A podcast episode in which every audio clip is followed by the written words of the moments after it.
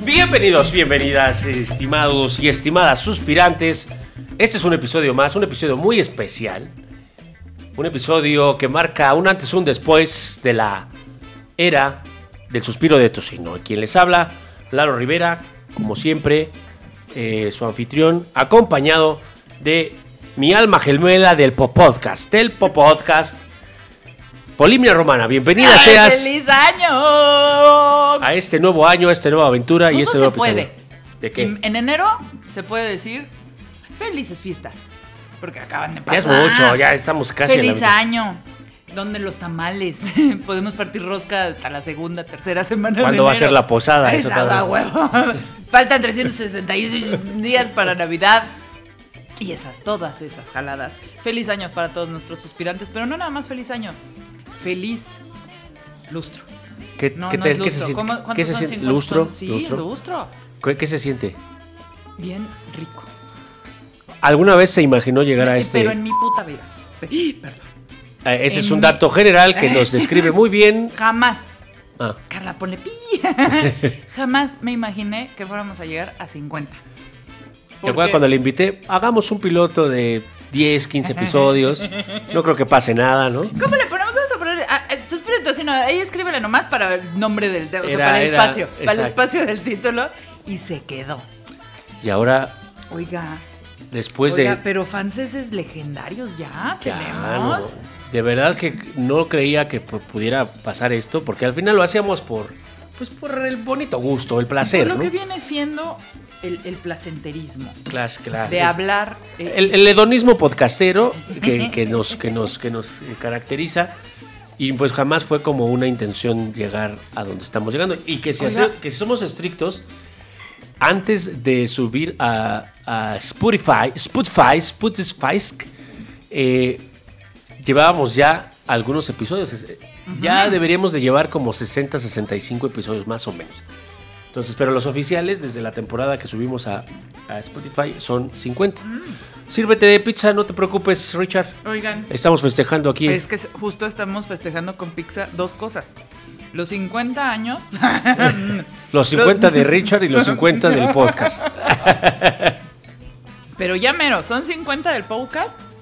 50 episodios y 47. ¿Cómo se sienten en las rodillas?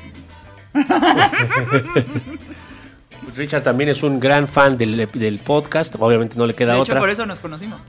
Fíjese nomás. Bueno, ma. El, el podcast ya tiene eh, en su historia eh, este, No, no, no, pues varios tiene de todo, tiene de sucesos históricos memorables. Tuvimos fans increíbles que luego se enojan conmigo, entonces nos dejaron de escuchar. sí, sí, sí recuerdo. Teníamos fan- este, fans obradoristas que luego nos dejaron de seguir. Es correcto, sí. Y luego teníamos fans panistas que nos dejaron de seguir. No, no, no. Nos estamos cosa- quedando prácticamente con pura la creme de y la con creme. Dante Delgado. No, pero sí, fíjese que nos empezaron a seguir muchos, muchos chairos. Sí. eh, porque al final, pues sí, eh, pues apoyábamos más que lo que lo, que lo criticábamos en ciertos Sí. episodios. Pero cuando aplicamos la jiribilla, la clásica, ¿quién te compró? ¿No? Seguramente te sientes fifi. Mire, en este podcast, este podcast es maravilloso porque los panistas creen que es chairo Es y los chairos creen que es panista. Es correcto. Es como para despistar. Honestamente, los dos extremos me, me- me queda realmente un sabor intramuscular eh, de su- la importancia de sus comentarios. O sea, no me, no me, no me causa ningún despeinado, ¿no? Hablando de. Hablando de pein... Oiga, qué bien peinado. Oiga, pues yo me peino con secadora. Un saludo a mi amigo Alex Martín del Campo, que le gusta Oiga, mucho ese que es un, un apellido como medio... ¿verdad? ¿no? Popó, o sea, como de las lumas. Eh, pues sí, fíjese. A ver, ¿cómo se imagina usted a Alex Martín del Campo? No, pero... A ver, alto, Ok. fornido, rubio pero bronceado. Ok. Pero barbita pero cortadita. Ok. Eh, obviamente camisa abierta. Ok. Un Cristo en el pecho. Ok. Este, acá un, un Rolex, no, un Casio. Claro, un claro. Rolex. Llegando en un Audi descapotable. Ok, sí. Y, y así me lo imagino. Ah, Haga de cuenta que sí como él, pero lo contrario, ¿no?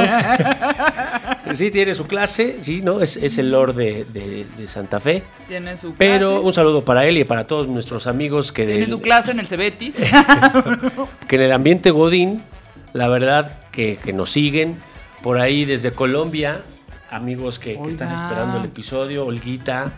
Olguita me mandó eh, pues un Oye, mensaje. Olguita es a la que se le estaba aventando el don Nicanor, ¿verdad? Eh, también, el de Nicanor a que no. se le avienta. Bueno, sí, la verdad. Pero bueno, el asunto ahí es. eh, Se le avientan los perros porque ya lo vi en huesudo y dicen, este, no, todavía está vivo, no me lo, no me lo molestes.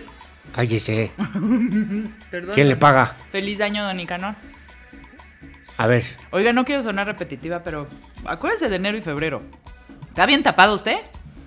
pues fíjese que hace como ocho horas que no voy al baño.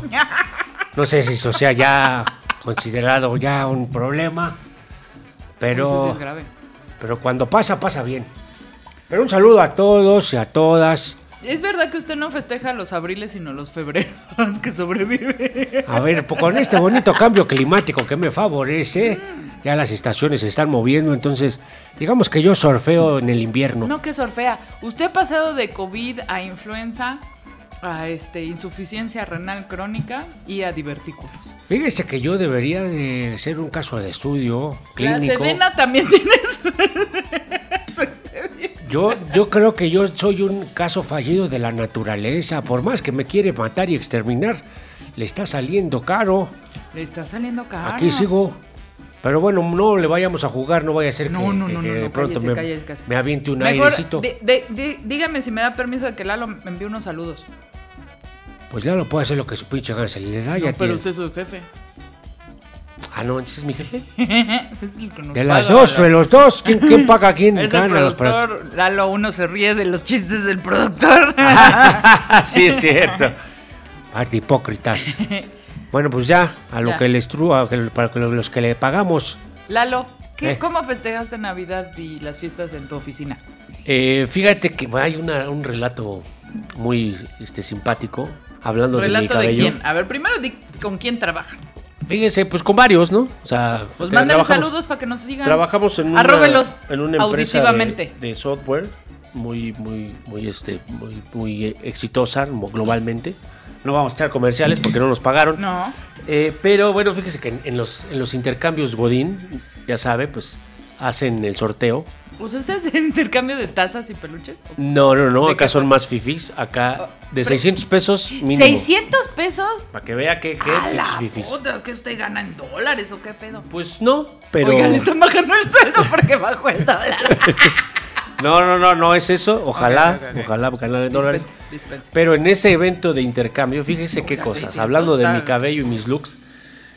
Un, un joven, que no recuerdo su nombre, que me disculpe porque acaba de entrar a la oficina y no lo vemos porque está en home office. Hay muchos que no se conocen porque entraron en pandemia. No, no se ponen su avatar de Piquis Miquis Chulambista 1230. Algo así. Pues este güey no, no, no recuerdo cómo se llama, pero es un joven que, que, pues recién entró.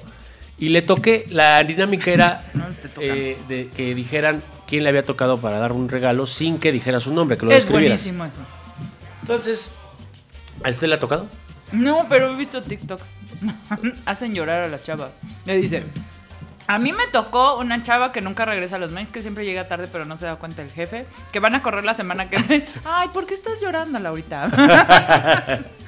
Pues casi, casi. Este personaje le- que le toqué yo empieza diciendo, ya la verdad no me acuerdo qué dijo antes porque me traumatizó lo que dijo después. Porque al final dice, y ya para que sepan un poco más, ¿no? Y se pinta el pelo, dice. Ahora resulta que los ches millennials, centelias no conocen lo que son las canas, ¿no? no son rayos. No, o sea, cuando me pinté el pelo pasé desapercibido. Y ahora que lo traigo natural, resulta que ya me pinto el pelo. Pero se lo pintaba de, de rubio platinado, parecía noruego. Pero o sí sea, como- eh, eh, yo sí decía, no, pues sí, López Obrador nos llevó a Finlandia. Es correcto. Pues fíjese que tarde o temprano tenía que pasar después de que me surtía a diestra y siniestra a todos los de la oficina, pues alguno de ellos por equivocación o inocentemente, pues le iba a tocar darme un revés, ¿no? Así que un saludo a mi amigo de la oficina, que no recuerdo cómo se llama, pero por culero. Pero- No, pero no, gracias por el disco que me regaló. ¿Qué disco? Exacto, el de, el de, este, ¿cómo se llama ese pinche? ¡La memoria! La memoria de ¿Pero Fabio. disco LP? LP. No es cierto. Ya sabe que yo soy vintage, No. un vinilo. Necesitamos. Ah, de. Los Guardianes de la Galaxia, el soundtrack de Los Guardianes de la Galaxia, Ay, que está muy bueno. Está muy bien. Ok. Gracias por eso. Pero bueno, en este episodio número 50 tenemos preparado para ustedes un episodio bien especial. No se muevan Es como de medio dónde siglo, están. 50. Porque el 50, que ya nos llegaron quejas de que, que íbamos a regalar cosas que no las dimos. Ah, y pues que ni no que fuéramos la delegación. Más que nada. Pero bueno, vamos a hacer algunas actividades altruistas en el transcurso de los siguientes 50 episodios. No se lo pierdan en los siguientes 15 años. Así que estén muy pendientes. Por lo pronto vamos e iniciamos con la tan gustada sección. OnlyFans. No, el Ah. patrón de noticias. Encarecimiento de la vivienda en la Ciudad de México, otra secuela de la pandemia. En la capital del país, el precio de las casas aumentó 10% en 2022, de acuerdo a la plataforma digital de venta y renta de casas, propiedades.com. Lo anterior se atribuye a la inflación, pero también a que las personas aprecian más el lugar donde viven a raíz del confinamiento por la emergencia sanitaria que inició en 2020. Ante eso, los especialistas señalan que las autoridades deben promover la construcción de casas de interés social para evitar que sea más difícil para la población ejercer su derecho a la vivienda. Voy a proteger mi casa. Pues está canijo. A ¿Cómo le llaman la gentrificación? Lo que viene siendo. Donde hasta vive. Y la Narvarte también. Todo- hay, hay quejas porque dicen que ya no venden calabazas, venden zucchini. ¿Qué mamada es esa? O sea, está, está el clásico, el clásico chiste de este busco roomie no sé qué y a los 45 años porque pues nomás no alcanza para la pinche No renta completa. Pero fíjese, esta, esta, mire, la nota es, eh, es más larga, es una nota de reporte índigo, por si la quieren buscar. En, en nada más cuatro o cinco líneas nos están diciendo cosas espantosas. Primero, que eh, la inflación obviamente influye en la renta y venta, pero que todos apreciamos mucho más nuestra casa, nuestro, bueno, casa me refiero a vivienda. Claro, ¿no? Porque hay casas, hay depas, hay cuartos, hay mansiones, es correcto.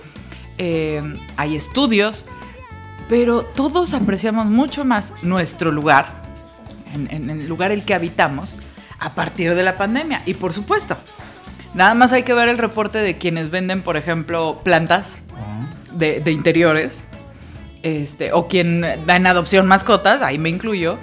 O sea, mucha gente eh, empezó a arreglar su casa para, pues porque ahí ya pasaba todo el día despierto, porque normalmente estamos dormidos en nuestra casa. Y entonces optó por una nueva mascota o por arreglar un, un estudio, que tenían ahí un cuarto de tiliches y lo arreglaron como estudio para el wifi y el, el Zoom. Claro. eh, Home office. eh, y muchos otros, pues sí, tuvieron que ser desalojados. Bueno, no desalojados, pues, o sea, dejaron no de les pagar. alcanzó. Pues ya no les alcanzó para la renta o para la hipoteca Claro. y tuvieron que mudarse. Pero estas rentas, cuando, re- o sea, cuando vuelven a rentar la propiedad, la- si la rentaban en 10 mil, ahora ya la pueden rentar en 15 mil, 20 mil pesos. De, de alguna manera, aunque un poco triste, pero nos estamos asemejando a Nueva York. ¿Quién Oiga. puede vivir? Pues con Nueva el York? frío sí, amiga. No, pero la- para pagar una renta, un piso, ya sea ciudades como Madrid, eh, Nueva York, ahora ya la Ciudad de México, que ya venía desde hace unos 10 Sí, sí, años sí. encareciéndose, pero que ahora ya es realmente... Uno creía que las casas casa. Geo era lo más chiquito que podría encontrar, pero no. Sí, te encuentras a una casa de roomies este, de 5 o 6 Sí. cabrones. O casas de, de personas ya grandes que no viven ya en esa casa y esa casa la vuelven departamentos. Aquí al lado hay una casa que convirtieron en cuatro departamentos sin demoler. O sea, los mismos espacios los dividieron y hicieron cuatro departamentos. Pero aquí también en esta nota hay otro, hay o- otra, eh, eh, pues un derecho que no está garantizado ni en la ciudad ni en el país. Y mucho menos en Latinoamérica. El derecho a la vivienda. A ver, ¿qué estás tratando usted de decir? ¿Que usted Mire. le va a expropiar la casa a todos huevo. los ricos y se la va a regalar a los pobres? ¿no tendríamos que estar para este entonces con nuestras casas expropiadas? Pues porque según López Obrador era como Chávez, era como Fidel. Según que- yo íbamos a estar como Venezuela. en Yo había agarrado ya mis. Yo dije, me van a venir a expropiar. Yo también. Y no. Bueno, nadie pero ¿de ha qué me expropian si no tengo ninguna A huevo. propiedad? Pues la más, la propiedad de la- lo que viene siendo la levadura. Yo creo que... Pero no, no iba a ser. A ver, explíqueme eso. ¿Por qué no somos Cuba? No que López Obrador era como Chávez y Fidel y que nos Algo iba a falló, quitar- algo falló. que a los ricos les iba a quitar su casa para meter a vivir ahí un ching. No, hombre, ya quisiéramos que López Obrador fuera comunista. Pero de veras, un poquito. Por lo menos 60 millones de mexicanos quisieran que fuera comunista. Exacto. No, salió más derecha que la derecha. Pero eso está en otro programa. El problema hoy es el derecho a la vivienda. Un derecho que parece que algunas personas lo oyen y dicen: ¡No! ¡Mi casa! Mi casa es mía y yo trabajé para ella y tengo mis escrituras. Nadie me la puede quitar. ¿Quién está diciendo que el derecho de una persona es quitarle derechos a otra persona? No, Eso solo pasa con un abusivo. exacto. Eso solo pasa con un extorsionador o con un tratante de personas. Y sí, y aquí lo que estamos hablando es que las personas que por necesidad en su trabajo, incluso principalmente por dónde se mueven y, y eso genera incluso contaminación, tráfico, etcétera, pudieran estar cerca de, de sus oficinas o de donde, de donde trabajan. O que las personas que pueden trabajar en home office pudieran desalojar la ciudad. Al final, después de la pandemia, lo que le pasó a las, a las empresas fue unas optaron inteligentemente desde el punto de vista de presupuesto por mandar a sus empleados a sus casas. Y muchos de ellos empezaron a repartirse que en Querétaro, que en Puebla, etc. Ese me parece... Bueno, llegaron a la ciudad de extranjeros. Sí, sí, sí. Y a mí me parece una, una medida muy inteligente. Pero la mayoría implementaron el esquema híbrido o regresar a las oficinas porque les da miedo la improductividad de la gente porque las horas nalgas sigue siendo Claro. el valor con el cual se mide el trabajo de una persona en el mundo godín. Tristemente Sí. es una realidad. Tenemos que aceptar que hay trabajos que no pueden ser a distancia. Por ejemplo, los trabajos que tiene el gobierno de atención ciudadana, de eh, el tribunal de, de recepción, eh, de que, bueno, todo, todo lo que se hace. que en los podrían ser remotos en algunos casos, pero todavía no llegamos a Pero en- hay otros donde se tiene que presentar la persona. Claro. Todo el sector salud no puede ser remoto. Sacar la credencial del INE sí necesitas estar ahí. Ah, güey, güey. Entonces, Pero muchas otras cosas, muchos otros trabajos pueden ser, eh, sobre todo los que son como de logística, de este Amazon, Mercado Libre, la parte de diseño, de planeación, de rutas, todo eso puede ser remoto, no tienes que Claro. estar ahí, no tienes que estar en un pizarrón, puedes hacerlo digitalmente. Pero eh, sí se vino un problema muy, muy grande, como usted lo bien lo dice, de eh, quienes tuvieron que regresar no se podían ir a otro lado. Claro. ¿no? Y, y al final la demanda, el, el principal problema es la demanda de vivienda que existe en la Ciudad de México es mayor que la oferta a los precios que Pero podrían ¿qué vivienda? pagar. Por eso, por eso le estoy hablando del precio. Porque puede ser que hay un buen de, de- de oferta en la Condesa, en la Ah, Nápoles, no, etcétera. vea, nomás en Pero el sur de la ciudad los nuevos edificios. Chingo de departamento. Hoy vi aquí el anuncio de Gran, ¿cómo se llama? Gran, Sur. Hay Gran así. Sur, Gran Park, Gran... Un departamento a solo 5 millones de Ah, pesos. su put- 40 metros cuadrados con un baño completo. Y una Cabrón. ventana que puede servir para secar su ropa. ¿Qué tienda? Ver, en el ¿cuántas- baño. ¿Cuántas personas ganan 5 millones? Imagínate tú en un crédito Infonavit a 20 años. 5 millones de pesos a 20 años. El salario mínimo creo que tendrías que juntar unas, unos 40, 50 años para pagar Sin comer. la mitad y sin comer. O sea, pero sí, es un problema muy grave y que es un problema que no, es, no se está resolviendo, no se está atendiendo y que al contrario, eh, creo que en las últimas administraciones no, me, no le ponga color, sean azules, eh, rojas o... No, pero sí, no podemos poner no color. han bueno, resolver. digo, no queremos poner color. Que podemos, podemos a huevo. Pero no queremos ponerle color porque todas han sido de la chingada. Y todas han dicho que son gobiernos de izquierda que procuran la vivienda social. Ahí está la palabra, social. Vivienda social, ¿qué es eso? ¿Me van a quitar mi casa? No, querido. Nadie te va a expropiar tu chingado cuarto de azotea en la Narvarte creyendo que eres millennial. Homoficero. Simplemente dar un espacio medianamente vivible, sobrevivible, para poder estar en la misma ciudad que trabajas, en la que está tu vida. Porque a raíz del problema de tráfico, contaminación, que también nos está matando esa maldita contaminación, es que, que 8 o 9 millones de, de- de chilangos son los que viven en la ciudad y creo que No, somos 20 por eso, y, son- y los demás son los que la van y vienen. metropolitana. Ah, imagínense. Ahora, ¿dónde están los incentivos a las empresas que contratan personas que viven en su mismo código postal? No hay. Sería muy fácil dar incentivos a las empresas que tienen a sus eh, empleados, a sus O colaboradores, o home office, O o, home office. Para que no usen el... O sea, a la ciudad le conviene. ¿Por qué? Claro. Porque esas personas no usan el metro, no usan el metrobús, caminan tres cuadras a Ahora su que está trabajo. muy accidentado, por cierto. A su trabajo. En cualquier otro país de veras progre, lo que hacen es que por cada eh, empleado que tú tienes que camine a su casa, le dan una lanita. En algunos países hasta bicicletas les dan. Fíjese que le está dando a un punto, no me voy a ex- extender mucho, pero eh, usted bien sabe que yo siempre tengo un, Un llamarlo, pero, un lugar, un lugar común, que es la frase, el problema es el sistema económico actual. Aunque yo me beneficie, aunque no me esté yendo mal, etcétera, no puedo dejar de ser consciente de que el sistema económico es la causa de todos los Y problemas. ahí me gustaría hablar de algo. Una cosa es ser privilegiado y otra cosa es no tener voz. Exacto. Podemos hablar desde el privilegio, siempre y cuando reconozcamos que estamos hablando Exacto. desde el privilegio. Exacto. No nos vamos a hacer, es que a mí no Y me desde alcanza ahí para nada. le puedo decir que hoy día, y déjeme llamarle token, es a, a este objeto o este estímulo que, que recibimos todas las personas que trabajamos, le vamos a llamar token, Ok. principal del sistema capitalista es el dinero. Imagínese usted que un sistema capitalista como el que en el que vivimos premiara a la gente por caminar a su trabajo. Que lo premiara por inclusive, eh, no sé, correr en la, en la noche por las calorías que quema O inscribirse a tantos maratones en o la lo ciudad. que sea. Exacto. Mucha gente empezaría a hacer lo que le gusta y aparte podría vivir de eso. Muchos dicen, oye, pero ¿y eso cómo le beneficia a las empresas? Mm. No se trata solo de eso. No se trata solo de lucrar o generar dinero. Se trata de, de alguna manera, dar incentivos a las personas por hacer lo que les gusta y tratar de descentralizar este token que simplemente se da por el esfuerzo o el tiempo que tú entregas a una empresa. Si empezamos a incentivar actividades como esta en, aplicaciones que tengan que ver con marcas deportivas, en aplicaciones que tengan que ver con temas lúdicos específicamente, podríamos incentivar una nueva forma de hacer eh, negocios que obviamente empezaría a replantear el sistema económico actual.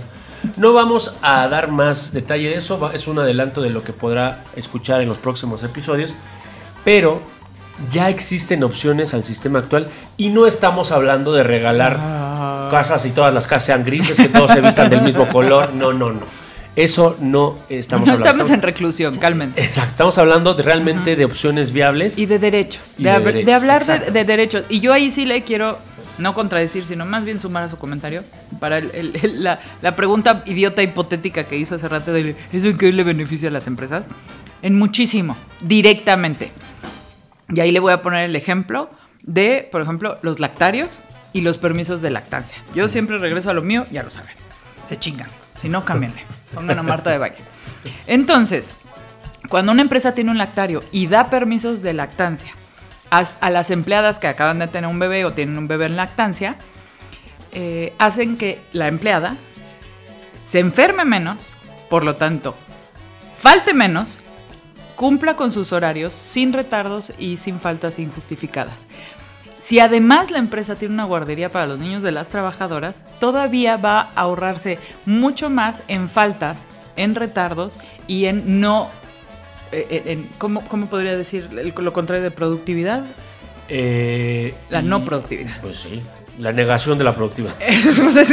o sea, ¿cómo puedo decir yo el déficit de productividad? la materia oscura de la productividad. Una mujer o un hombre que tiene sus permisos de paternidad de lactancia va a faltar menos. El hijo, si tiene además leche de pecho, se va a enfermar menos y la mamá va a faltar menos. Sí hay un beneficio directo, inmediato de las empresas al dar este tipo de, que además son completamente legales, viene la ley federal Claro. del trabajo. Y además, si un empleado va a su oficina en bicicleta, es un empleado que se va a enfermar mucho menos, que te va a durar más, que se va a tardar más en jubilar. O sea, por donde le veas, Fíjese lo que ha logrado eh, este Y- bonito sistema eh, y estas ideas de adoctrinamiento para este mismo sistema, que es, si, si peleas por derechos, si, si peleas por más, eh, o, o al menos lo básico que tiene que ver con tu salud, con tu alimento, con tu educación, etc., estamos hablando de una persona improductiva una persona atenida, la- los clásicos ninis, y eso es muy mal visto. Porque lo de hoy es trabajar y dar todo, ponerse la camiseta 12 horas al día en la oficina, y esos son los eh, nuevos líderes de, pues, obviamente, de las empresas y a los que hay que admirar, ¿no? No. A los que entregan todo, los Sí. que no tienen vida. Y a los que van a matar a sus empleados de un infarto. Porque además, cada vez hay más infartos, más, hipertensión, más diabetes, más todo eso. Es correcto. Pero bueno, vamos, vamos a dejarlo hasta aquí. Es una pequeña probada. Vamos a dejarlo de hasta aquí porque a mucha gente no le, habla- no le gusta que hablemos de derecho. Y vámonos con la siguiente noticia. Los estudiantes ya no copian, usan chat GPT para hacer sus tareas. Según The Guardian, algunas universidades australianas han detectado que ciertos alumnos están empleando chatbots para realizar sus trabajos de clase, como ensayos o incluso exámenes.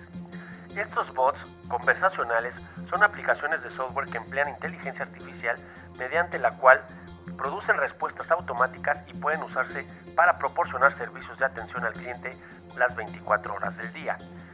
Sin embargo, parece que algunos universitarios australianos lo están usando para sacar sus cursos adelante. El periódico británico señala que las ocho principales universidades australianas asociadas en el denominado Group of Eight se han visto forzadas a modificar sus métodos de evaluación. Según el doctor Matthew Brown, principal representante del grupo, las universidades han tenido que revisar cómo se llevarán a cabo las evaluaciones en 2023, muchas de las cuales optarán por ello por fórmulas tradicionales como un mayor uso de los exámenes y test a papel y bolígrafo.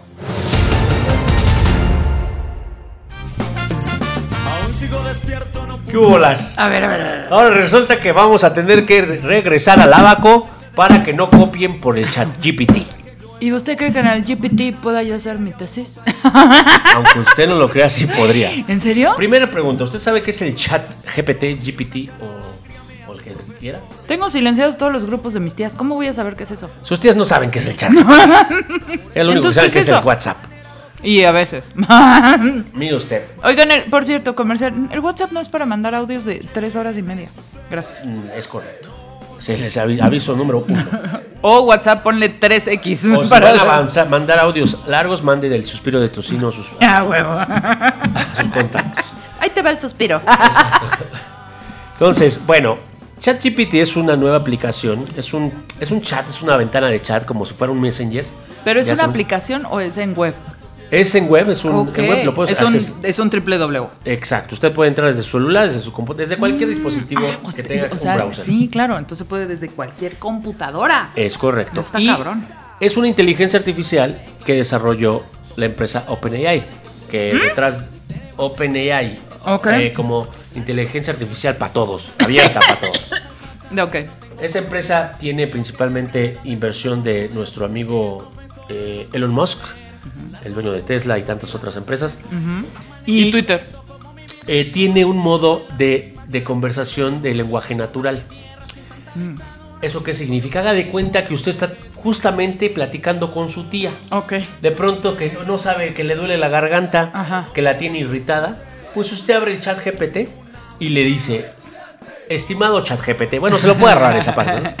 Un remedio para el ardor de garganta por irritabilidad. No. Y el chat GPT en cuestión de milésimas de segundo le empieza a entregar, como si estuviera escribiendo su tía, una serie de No, recetas. no son milésimas. Serían tres días y medio de audios. Es Pero más- ok, lo entendí. Exacto, bueno, más breve, más puntual. más breve que la y más tía. eficiente. Y le empieza a entregar una serie de remedios. Esa es una aplicación de Oh. muchas otras. Es como Siri. Mucho mejor que sí. Oh my. Pero digamos, sirve así, o sea, le puedes preguntar. Sí, pero en este caso prácticamente le puedes preguntar todo. He visto algunos casos, por ejemplo, si lo quiere utilizar para, eh, si usted es a un atleta que le gusta mucho hacer ejercicio y quiere saber cuáles son sus los alimentos que le van a ayudar a llegar al objetivo que usted quiere, le, usted le dice, a ver, necesito que me prepares recetas para toda la semana basado en la siguiente porción de carbohidratos, bla, bla, bla se lo entregas y empieza a generarte lo que tiene que incluir cada uno de tus, de tus eh, porciones. de- probar. ¿Qué le está preguntando usted? Eso de la dieta para ti. Ok. Seguramente, si le contesta a usted el chat GPT, además de que le, que le que le responde con los ingredientes, usted le puede decir, ¿y me los podrías eh, racionalizar a la semana? No. O sea, lista de, comida y su, cena. lista de súper. da- Exactamente, y después dame la lista de súper. Ya no hay que casarnos. Exacto, ya no necesita usted eh, ni casarse, ya no necesita a su mamá, ya no- bueno, obviamente sí. Ese es el debate, es el debate. hacer. El punto es que hoy día esta inteligencia artificial que primero puede usted, cuando usted la use, créame, eh, y quien lo quiera usar es una, es una plataforma abierta, creo que por la saturación a veces eh, necesita una lista de espera, es- este, tener que inscribirse, pero si ya lo tiene, empieza a utilizarlo. Lo primero que va a sentir usted, y no es que sea adivino, es que usted se va a asombrar. Porque es una capacidad nunca antes vista en un sistema similar, ni siquiera en Siri o en eh, Alexa. Alexa. Y cuando lo empieza a experimentar, lo que va a seguir es una especie de madres. ¿Qué sigue? ¿Cuántos empleos no van a cambiar No, ya, cállese. eh, su forma de- o, sea, o su razón de existir con este tipo de, de- de tecnologías. Es importante decir que esta tecnología lo que hace es buscar información pública de Internet. ¿Eso qué significa? No está generando conocimiento nuevo. Simplemente utiliza las fuentes existentes y te entrega una interpretación para que tú tengas los datos de los que tú les preguntaste. Muchas veces... si Digamos, no es creativa. Es el- informativa. ese es el debate, ¿qué es la creatividad? ¿A qué se reduce la creatividad? Originalidad. Bueno, hasta hoy una, una máquina no ha podido hacer una obra Usted de arte. cuando hace, cu- cuando hace, cree que no, hay una inteligencia artificial que se llama Dalí, que si usted le dice, por favor, créame un cerdo en eh, estilo impresionista, que esté Pero lo crea o cielo", lo copia. Lo crea. No, mamá. Lo crea. Ese es el debate y ese es a lo que nos estamos empezando a enfrentar. ¿Qué es la creatividad? Si la creatividad usted dice es, es la originalidad, pues hoy día la, la inteligencia artificial puede generar... La idea de la inteligencia es muy original. bueno, las pinches rutas de Waze son muy pinches originales. pero Culeras, hoy pero originales. La creatividad se está reduciendo incluso a el debate de si realmente es humana la creatividad o ya le pudimos descifrar el algoritmo Bueno, los gatos luego hacen cada cosa y dices, ¿cómo se te ocurre esa pinche mamá? Hay, hay, un- hay mucho debate que va a hacer, que va a despertar este tipo de aplicaciones, pero lo que es un hecho es que ya llegó y va a cambiar mucho la forma en la que, en la que nos relacionamos. Si usted tiene una conversación, yo ya lo hago en mi trabajo, tiene una Yo conversación. pensé que, iba- que conversaba con el chat y yo, pobre Lalo, es- escríbeme si quieres. También amiga". podría hacerlo, ¿eh? también podría hacerlo y créame que se podría entretener mucho, pero no, todavía no llego a eso, todavía no eso. El punto es, si usted está en una plática de trabajo y está escuchando a alguien que le está dando datos, usted podría corroborarlo en el momento con esta inteligencia artificial que Ah. tiene capacidades ilimitadas, bueno, limitadas a lo que existe en la, en la en- en internet. Claro, claro. Entonces, de verdad es un tema que va a cambiar la forma en la que nos relacionamos, va a cambiar la forma en la que utilizamos la tecnología y va a replantear muchas cosas en la fuerza laboral existente. Yo, la, el warning o la advertencia, el, el- el- sí, eh, la posible señal de precaución que pondría en este caso sería, en su momento en la revolución industrial, ¿se acuerda que la promesa de la... No me acuerdo, pero lo leí. Claro, claro, en, nuestra- en su vida pasada, la promesa era que la máquina de vapor iba a poder automatizar muchas cosas que los humanos teníamos que hacer. Empujar, Sí, eh, sí, o, sí. o- o incluso los Jalar, animales. cargar. este, ujú. Se crea la máquina de vapor y en lugar de que hubiera más tiempo libre para la humanidad, hubo más jornadas de trabajo en la industrialización. Empezaron a ver los abusos laborales, había jornadas de trabajo de más de 12 horas. Porque ya no eran tan necesarios los trabajadores. No, no eran, más- no eran necesarios los trabajadores del campo, Ajá. pero ahora Pues los ya no que- se valoraban tanto. Claro, pero cambiaron los campesinos a la ciudad a empezar a hacer tareas de obreros. Claro. Y en lugar de trabajar Arando cinco el campo, o seis sí, horas sí. arando el campo, ahora Acá trabajaban te- 12, sí. 18 horas, fabricando cosas que les daban una porción del valor que generaban ellos en las fábricas. Esta revolución que es del conocimiento, de, de- de la información, también va a empezar a tener impl- implicaciones, yo diría, filosóficas, conceptuales y hasta de cambio de paradigmas. Ahí está. La máquina no puede ser filósofa. No, no, a ver. Yo, yo siento, y, y ahí le pones un tancatatán, Carlita, que estamos más cerca de descubrir que nosotros mismos somos una inteligencia artificial que realmente Ya no voy a decir que los niños los estamos programando.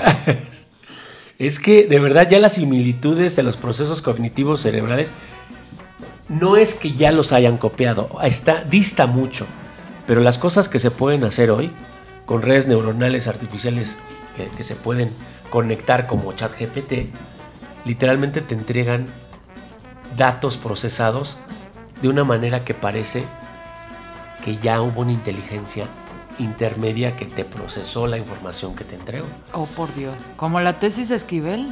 O la de Peña Nieto. Imagínense si Peña Nieto hubiera tenido esta tecnología o Esquivel simplemente le hubieran dicho a, a ChatGPT, escríbeme mi tesis, me quiero graduar mañana, el, el tema es tal. Oiga, ¿por qué no le dijeron a, a, a Peñanito que renunciara? Ya, ya ve, ya ve, es que cuando, cuando copia la tesis y uno es guapo, no pasa nada. Ah, Ahora entiendo. Pero bueno, el debate filosófico, yo los invito a que empiecen a, a interactuar con estas tecnologías. Un Me está espantando mucho su tema. Un poco para que empiecen a entender lo que viene. En realidad, lo que ya está. Porque hoy día ChatGPT es una API. Una API es una cosa que se puede consumir con otro sistema. O sea, puedes conectarlos. Con la API de ChatGPT tú puedes empezar a construir blogs de forma automática. Generar contenido. ¿Podcast? Generar... Puedes incluso generar un guion de podcast. Van a bajar. Por lo que El Ya los voy a recorrer, los voy a poder correr. Ahora sí. ¡Lo sabía! No a ver, tendría que pásame los datos eso. de ese señor ChatGPT que lo vamos a contratar. Otra.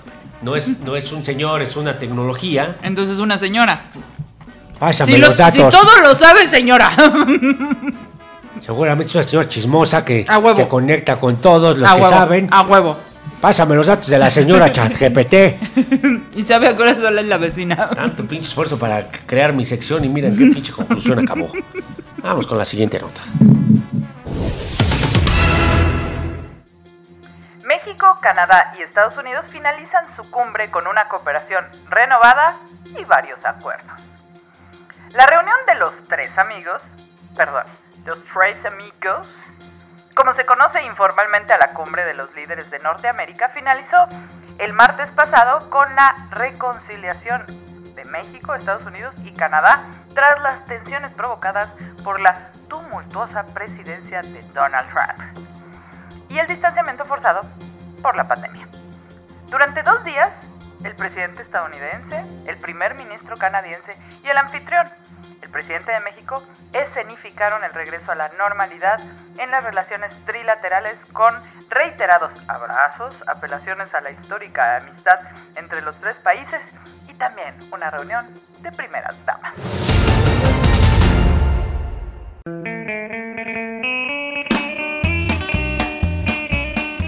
Qué bonitas fotos, oiga. En el elevador. ¿Sabes qué? Lo que siempre me caga. Que el vestido, que la... ah. ¿Sabe qué? Yo veía las fotos y yo decía, el clásico sobrino que va a visitar a sus, abu- a sus tíos abuelos al asilo, man. Trudeau ahí entre puro... Entre pura- puro can, canocho, como dijera el... Entre puro Nicanor. ¿Qué tienen contra la No, vejez? nada, no es vejez, es experiencia, don Nica. Oiga, ¿A usted qué le pareció la visita? Desde el punto de vista diplomático, ¿qué le pareció la, la- la visita? ¿diplomático? Para la- No, capa- por eso, por la ahí le va. Diplomático. Diplomático el gesto de los dos presidentes, o sea, del primer ministro canadiense y de, o sea, de Trudeau, Papito Trudeau y Joe Biden eh, y Nicanor Biden llegaron al AIFA. El AIFA no tiene, o sea, de- dej- dejando la política fuera o la ideología o lo que sea, el AIFA no tiene una certificación para que aterricen cierto tipo de aviones. Pero ellos lo hicieron eh, con toda la intención de tener eh, una, una atención, un gesto, un, un, como lo dijeron, un abrazo a Andrés Manuel.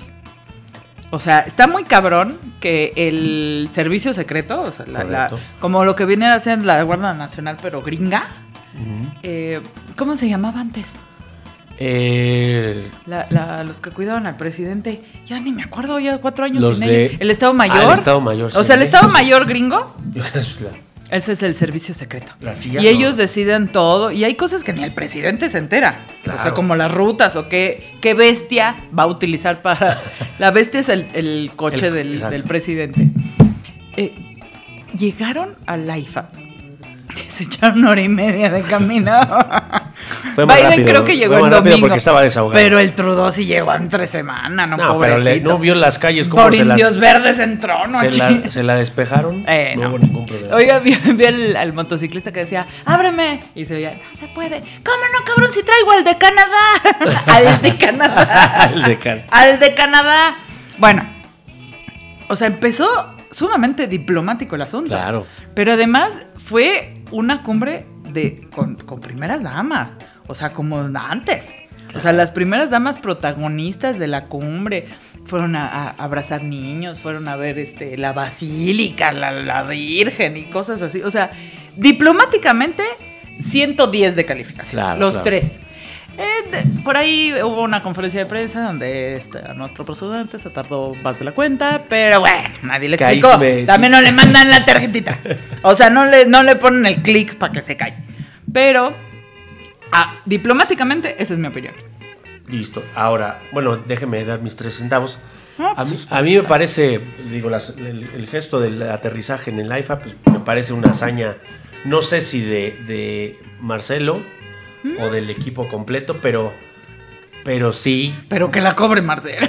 muestra una, un poder de convencimiento, como sea que le hayan dicho a los dos mandatarios que aterricen allí, por la razón que haya sido, y dejando a un lado todas las certificaciones que aún le faltan a ese aeropuerto, ese trabajo merece de reconocimiento. Entonces, eh, nunca se había dado una, una situación como la de dejar pasear a otro presidente en la, en la bestia de Beast, Oiga, ahí en el auto sí es cierto, blindado se me pasó eso. de Biden. Eh, y se sube como si. que este, ¿A dónde va? Como ¿Me das el un Zuru, ray? Como el Zuru. Exacto, me das un Nico, ray, Y órale, Nico, súbete. Y Nico. Fíjese nomás, ¿quién iba a pensar que acá el, el, este eh, el guarachudo de Macuspana, del suro a la, bis- a la bestia? vi- Oiga, ese es bueno. Del sur a la bestia. Además que es un meme muy chairo. Es Tendría que publicarlo usted. Sí, cómo no. Pero, pero sí es un, para mí es, es una victoria diplomática nunca antes vista en nuestro país. Tiene usted razón. que creo que fue más simbólica que, que hay que ver si realmente fue efectiva. Porque todos los símbolos que se, que se dieron en ¿Te esas reuniones, también que la forma es fonda? claro, eh, pusieron a un obrador que localmente la oposición quizá no está tan convencida de, de- del poder que tiene, pero hacia, hacia el exterior la impresión que dio es una visita entre iguales. Y entre iguales, y hay que miedo que sean este, que este cabrón sea igual a ellos también, sí, ¿no? sí, sí. Pero, pero sí, no es un tema de vinieron a ver al loco, vinieron a ver al, al pinche socialista, ¿no? Le dieron un trato de presidente. Exactamente. Punto. Y para mí, eso sí marca un antecedente en las relaciones trilaterales, en los tratados de, comerciales con, con nuestros vecinos. Pero hay norte. algo que sí me da mucha vergüenza. La crítica mayormente fue a la ropa, los vestidos. O sea, A ver, ¿qué no se ha dado cuenta ¿Dónde que justo está? estamos en la oposición como estamos porque la crítica no sale, no crece de allí? no manche. O sea, ya vieron la cara de Biden. O sea, ¿qué importa la cara de Biden? ¿Leí- ¿Leíste los acuerdos? ¿Leíste los O acuerdos, la cabrón? otra, o la defensa, el también el mismo Chairo diciendo, ¿ya viste que la primera dama, esta sí habla inglés? Bastante masticado, pero está bien. O sea, pero independiente- learning, pero- independientemente pero no de eso. ¿qué? ¿Y la sustancia? Oiga, pero un presidente de México no tiene por qué hablar inglés. Le facilitaría las cosas, eso es otra cosa.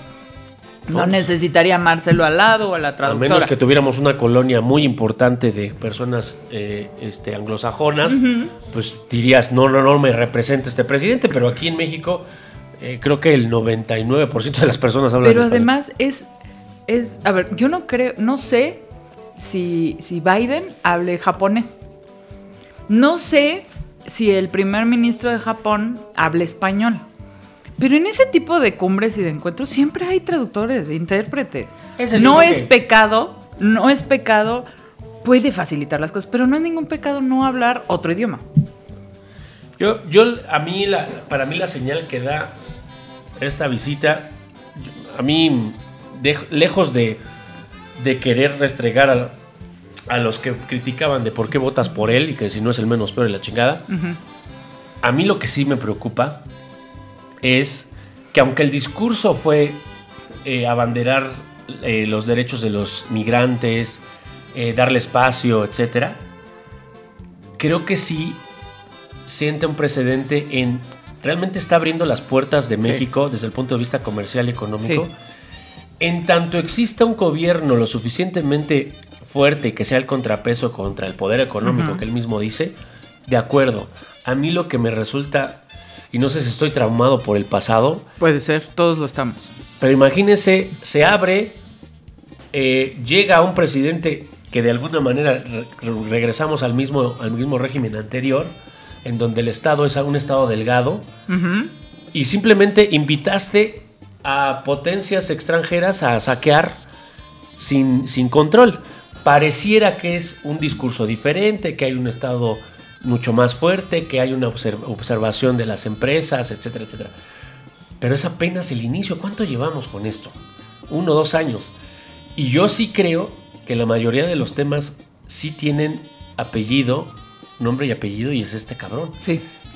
Después de él, yo ¿Qué? no sé. Como la inteligencia artificial sé que qué- va a seguir. Sí, o sea. Oiga, yo le no, tengo- no ha formado cuadros, no hay, una, Ah. no hay un proyecto.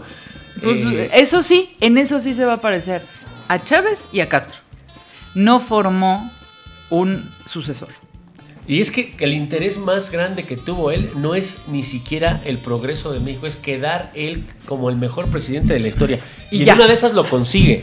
Sí, Pero y después. puede ser. O sea, es. Yo ya hice lo mío. Yo creo que ahí sí. Eso si sí se trata de ambición. egoísta, Si se trata de ambición, yo le sumaría ahí. Pues tratar de ser el inicio de lo que sí fue realmente una transformación Sí. que se consolidó. Esa, esa es mi principal temor. Que, que- Fíjese, hoy, hay- digo, hay que hablar más de esto porque además este, le mandaron muchos saludos, pero su maestro, mi maestro, hoy desayuné con él en la mañana y me dijo que... en la noche sería extraño, pero sí, sí. Desayunar en la Sí, noche. claro, tiene usted toda la razón, dispense.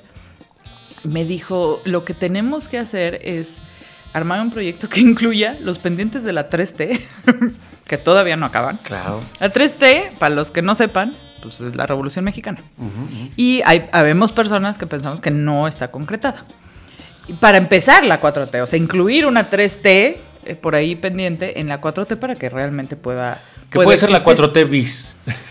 Ah, Exactamente, biso, trío, tetra y bla, bla, bla. Yo le tengo una pregunta y luego un comentario. La pregunta es, ¿usted cree que también fue un gesto diplomático agarrar al, al hijo del Chapo? Claro, pero por supuesto.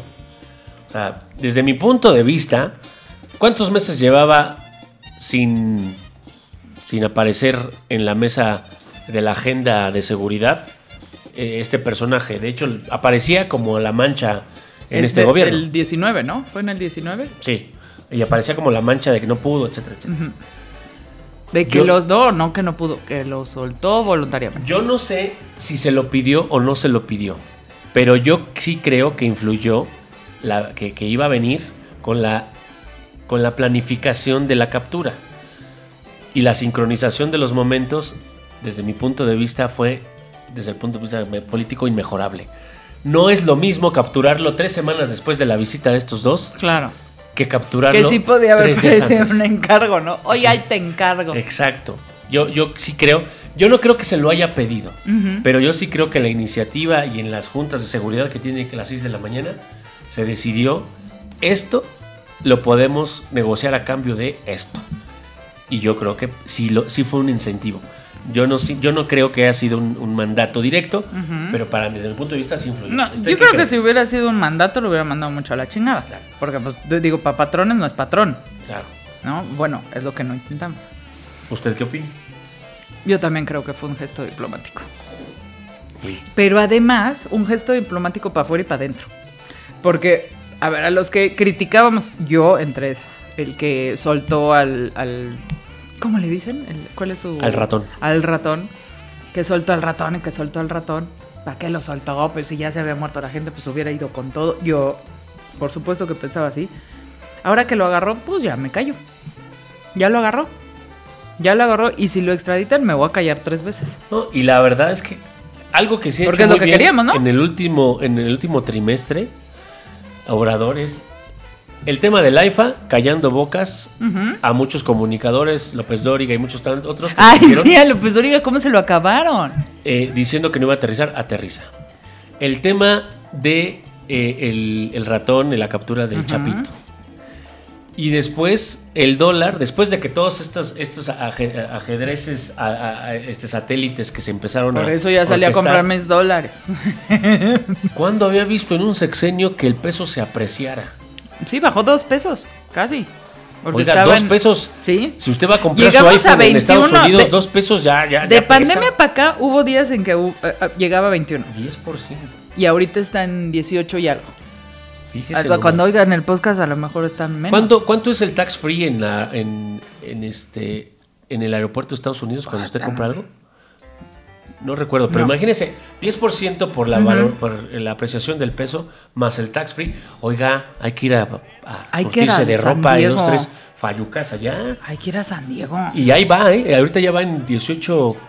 Por eso 18. le digo, cuando escuchen el podcast, capaz que están 17 y algo, ¿eh? En una de esas, eh, ya, ya estamos eh, transmitiendo para la una Suiza, diarrea, la Suiza una del Norte. Es como cuando uno está dieta. Dicen, no, a huevo, una diarrea y si entro en el vestido. Si entro en el vestido. Pero Una bueno, yo, yo sí creo que no somos Suiza todavía, pero... Todavía dice el que Todavía. sueña. Pero bueno, por si no se habían dado cuenta. pero sí hay algunos reveses que sí se guardó este, el equipo de Obrador, incluso Obrador, que literalmente yo, yo no sé cómo haya impactado en la popularidad de Obrador estas, estas últimas tres semanas. Pero si ya era uno de los más populares a nivel mundial, ahora la percepción Haga- ante el mundo haga rece. es correcto. Agárrese. Ahora, estamos hablando de un solo tema, que es la cumbre.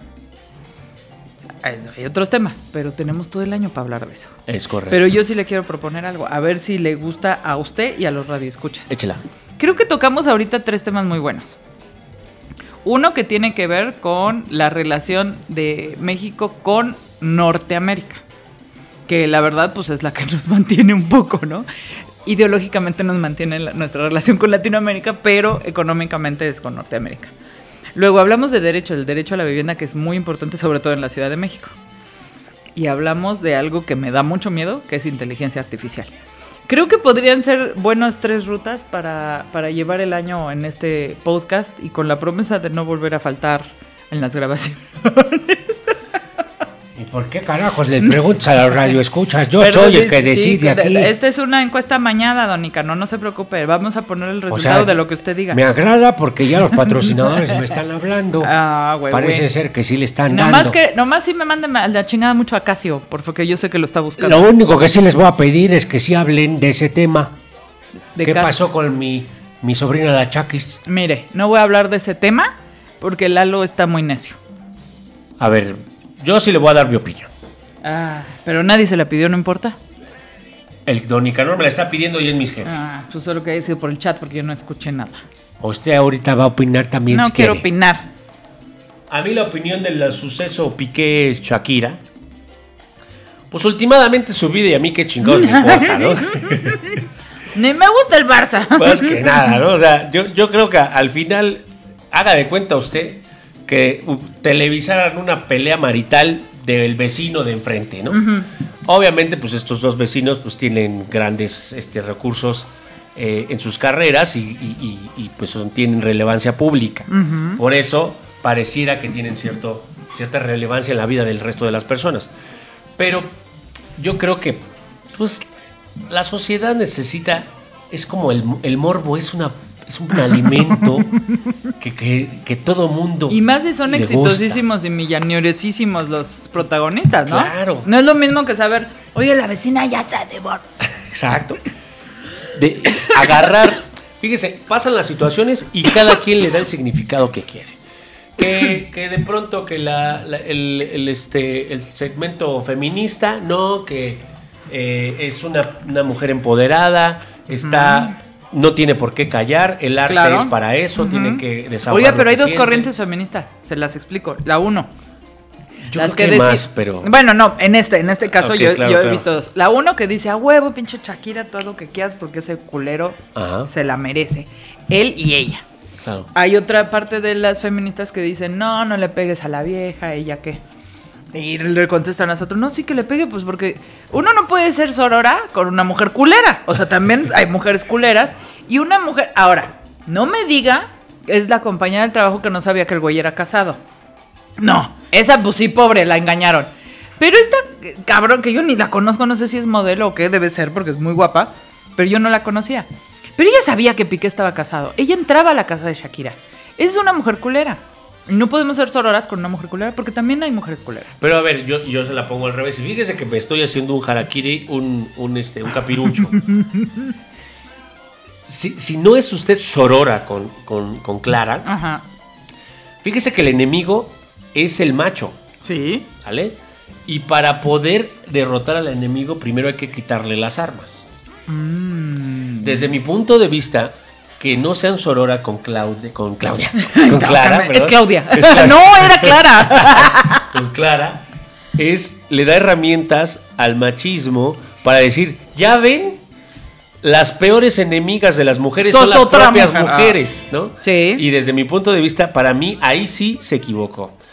En otras cosas que creo que sí se equivoca, y, y- y- perdóneme que esté dando mi opinión, pero si no quería que diera mi opinión, ¿para qué chingado saca una canción de 5 millones de visitas en el primer día? No, no, ¿cinco? O tres, Lleva no me acuerdo. 52. Madres. La más vista Sí. en, eh, a Sí. nivel mundial. Entonces, si no quería que mi opinión, pues ¿para qué la sacan? A huevo. Entonces, para mí, mis tres centavos al respecto No es... quería su opinión, quería que la descargara de Spotify. Yo cuando conocí a, a- a Shakira, yo dije, va a ser la arjona de las mujeres. en su momento componía con cierta, Claro. con cierta jiribilla, Sí, ¿no? sí, sí. pies descalzos acá, su disco tenía- Oiga, y antes cantaba así, te vas, que me voy a morir. Pero sí tenía un poquito de letras este, que, que no rozaban solo la superficie. No, no, no. Les cargaba un poquito y se, y se percibía. A su novio de la Rúa le, le- le hizo unas muy bonitas. Exacto, exacto. Al mismo Piqué le hizo unas bien chingonas. Yo creo que Shakira está, obviamente, aprovechando Sí. el, pues, el Vox Populi para poder capitalizarlo. Porque además y ella misma hizo una pausa en su carrera para apoyar a Piqué. Exacto. Entonces, Yo sí siento que es una reacción a eso. A quiero empoderarme, pero Sí. el poder económico realmente es lo que está buscando. Porque no es una letra para profundizar. Es una letra para rasgarse las vestiduras. ¿para qué es el arte? Para expresar. Sí, pero puedes expresar incluso Para de una manera más profunda. Ella no para- quiso. no. Y no es que no pueda. Tiene la- tiene, tiene la- el cacumen para darle una, una- una letra mucho más incluso agresiva. Creo que tiene y 160 ofensiva. de IQ. Entonces, si no lo quiso usar, no fue casualidad. Ella estaba iniciando un negocio que incluso ahora el mismo Piqué con el patrocinio de Casio en su, en su Oiga, ¿qué género liga, es la canción de Shakira? Esa la, la de... Pues mire, Bizarrap está empezando a, a- a generar ciertos géneros diferentes, porque pues, al final le puede decir electrónico, puede decir urbano, puede decir... Sí, porque sonaba el, el pianito este como... ¿cómo se porque no es reggaetón. No, o no puede es ser pop, pero porque sí, sí suena a pop. O sea, sí- sigue siendo Pero trae ahí unos... Pues la jiribilla de Bizarrap. Exactamente. Pero al final, y ya para concluir, es... Pues es su pinche asunto. Si a usted le gusta el chisme, Sí. este tema es muy bueno. Ejercite usted su criterio. Y muchas veces este tipo de temas sirve más para entender cómo piensa la persona que está opinando que incluso Sí. los que protagonizan el problema. Claro, si claro. usted escucha la opinión de un güey diciendo, ah, no es que esa pinche vieja, o sea, Ah, no, que, pero está cantando eso y sus hijos no piensan ellos que van a escuchar la canción. Cabrón, el otro metía a la vieja a la cama de Shakira. O sea, eso de veras, una cosa es un cuerno y otra cosa es una pasadez de glancísima. No, y, y hay muchos, muchos niveles de análisis en, este, en esta situación. Pero para mí lo más interesante ha sido las reacciones de quienes critican y por dónde le critican. Más allá, no hay, no hay profundidad. Es, una, es un pinche cuerno de dos famosos y que estos dos cabrones no son ningunos pendejos para tratar de generar Ahora- negocio de lo que sea. Algo habrá pasado para que la justicia española le diera a los niños a Shakira para llevárselos del país. Algo.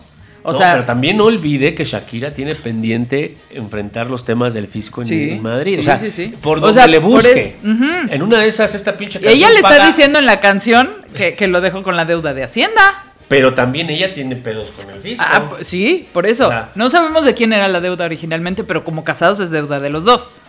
Ahí sí no sé. Creo que era Bueno, en más. México sí. eh, además, ahí yo creo que más era por las, los dividendos que generó su carrera. Pero sea uno o sea otro, los Lo dos que no están entendí lo de la suegra.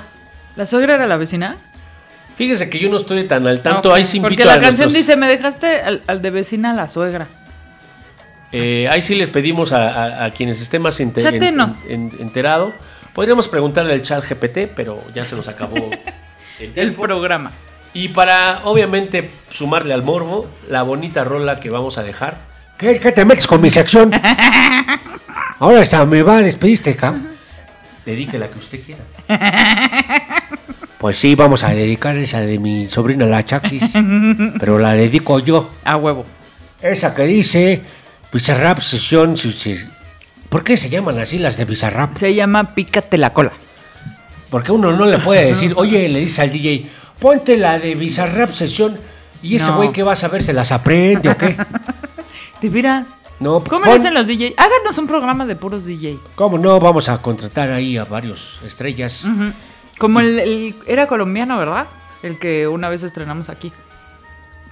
Un amigo de ¿Usted estrenó a alguien? No. ay, Oiga, qué buena pregunta. ¿Habré estrenado yo a alguien? Vamos a revelarlo en el próximo episodio. Por lo pronto, eh, la canción de Shakira con Bizarrap, que no sé cómo se llama, para todos ustedes.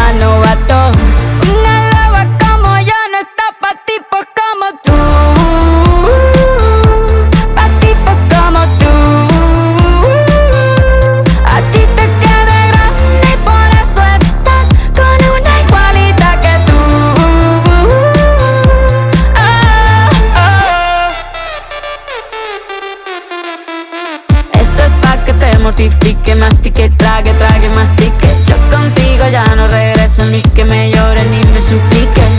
Entendí que no es culpa mía que te critique. Yo solo hago música, perdón que te salpique. Te dejaste de vecina la suegra con la prensa en la puerta y la deuda en Hacienda. Te creíste que me heriste y me volviste más dura.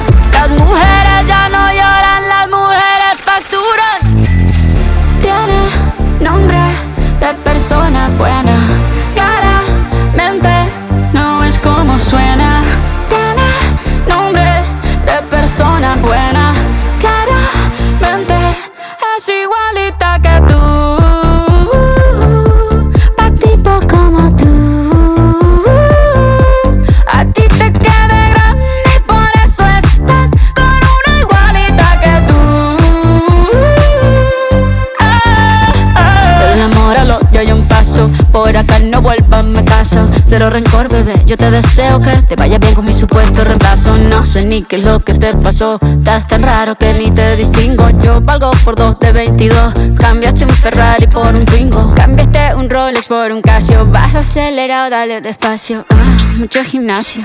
Pero trabaja el cerebro un poquito también. Fotos por donde me ven, aquí me siento en rehén. Por mí todo bien, yo te desocupo mañana y si quieres traértela a ella que venga también. Tiene nombre de persona buena. Claramente no es como suena. Tiene nombre de persona buena. Y una loba como yo no está pa' tipos como tú.